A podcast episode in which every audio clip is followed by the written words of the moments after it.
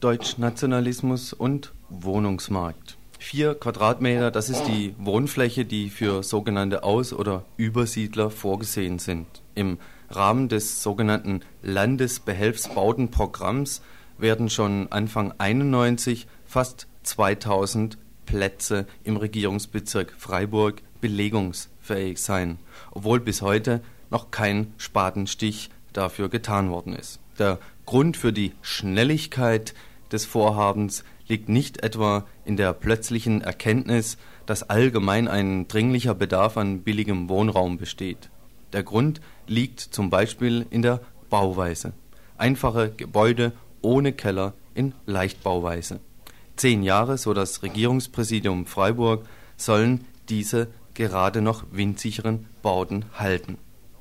Ein weiterer, noch wichtigerer Grund liegt wohl in der Tatsache, dass es sich hierbei um eine Reaktion auf Direktiven von oben handelt, von den Fabrikanten Großdeutschlands, welche es nicht geschafft haben, die Menschen aus der DDR manövrierfähig zu halten und in deren Land festzuhalten. Also ist es notwendig, rechtzeitig vor den Wahlen so zu tun, als ob es den Herren ein wichtiges sei, ausreichend Wohnraum für sogenannte niedrige Einkommensgruppen zu schaffen. Dass dies nicht der Fall ist, zeigen massiv die nicht vorhandenen Wohnraumbeschaffungsmaßnahmen für Wessis. Diese würden wohl ihr Nichtwahlverhalten eh nicht ändern. Sie scheinen nicht käuflich. Hintergrund der Maßnahme ist ein ganz klare, eine ganz klare Interessen-, also Machtpolitik. Deutsche aus der DDR kriegen schnell, wenn auch engen Wohnraum, das befriedigt deren Primärbedürfnis. Deutsche aus anderen östlichen Ländern werden zunehmend auf ihr wahres Deutschtum überprüft und dann notgedrungen auch reingelassen. Aber wehe, sie sind bei den Wahlen nicht auch allzu dankbar für diese Großzügigkeit. Nichtdeutsche aus östlichen Ländern sollen möglichst bleiben, wo sie sind. Diese dürften sowieso nicht wählen. Visumzwang. So sieht in der Praxis der neue großdeutsche Nationalismus aus. Doch zurück zum Landesbehelfsbautenprogramm. Das Regierungspräsidium schreibt, Zitat, das Land Baden-Württemberg hat bis Mitte August des Jahres rund 80.000 Aus- und Übersiedler aufnehmen müssen. Müssen.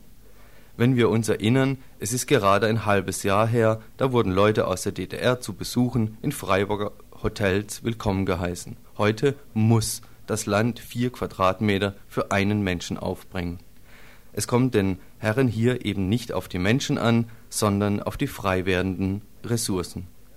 Waren die Menschen aus der DDR bisher Manövriermasse einer Clique von Missbräuchern sozialistischer Ideen, werden sie jetzt vom westeuropäischen Kapital unter großdeutscher Führung versteht sich missbraucht.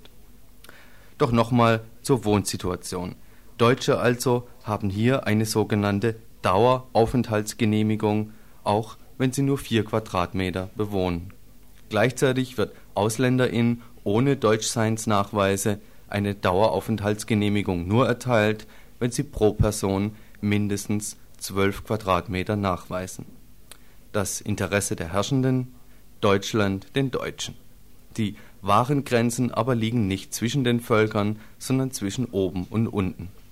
Ganz deutlich wird diese Grenze immer wieder am Wohnungsmarkt. In der DDR zum Beispiel werden MieterInnen mit rechtsanwältlichen und anderen Drohungen aus ihren Wohnungen zu drängen versucht. Die gesetzlichen Bedingungen für eine solche Aneignung ehemals eigenen Wohnkapitals ohne Rücksicht auf die gegebene Situation haben sich die westdeutschen Grund- und Bodenspekulanten bereits schaffen lassen.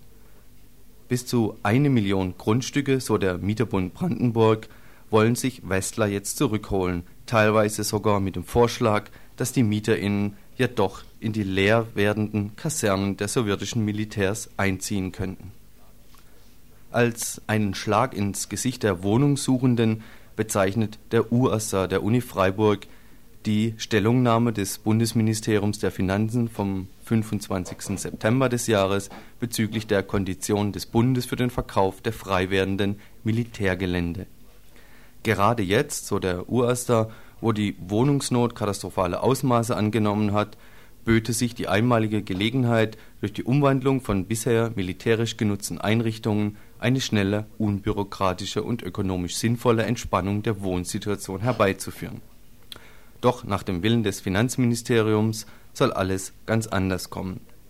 Im Verkauf der Militärgelände zu Höchstpreisen sehen die Herren von Bund und Kapital eine Möglichkeit, die Haushaltslöcher zu stopfen. So sollen die Wohnungssuchenden nicht nur die Kosten der deutschen Einheit, sondern auch die Folgen der bereits vor dem letzten Herbst angelaufenen Verschuldung des Bundes tragen. Eine Finanzpolitik, die zuerst Schulden in nie dagewesener Höhe auftürmt und die Zeche dann von den sozial Schwachen bezahlen lässt, kann allenfalls noch als zynisch bezeichnet werden. Deutlichere Beispiele für die Arroganz der Macht sind kaum aufzuzeigen.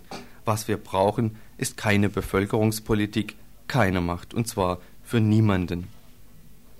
In dem Zusammenhang noch ein Hinweis, der für die für heute geplante Veranstaltung des im RC, im Radikaldemokratischen Zentrum in Freiburg, im Stühlinger in der Egonstraße 54, zu einem Thema Wohnungsbau und Flächendiskussion, die muss heute leider ausfallen, unter anderem oder insbesondere, weil das Amt für öffentliche Ordnung sich jetzt nicht, jetzt nicht öffentlich Stellung nehmen will.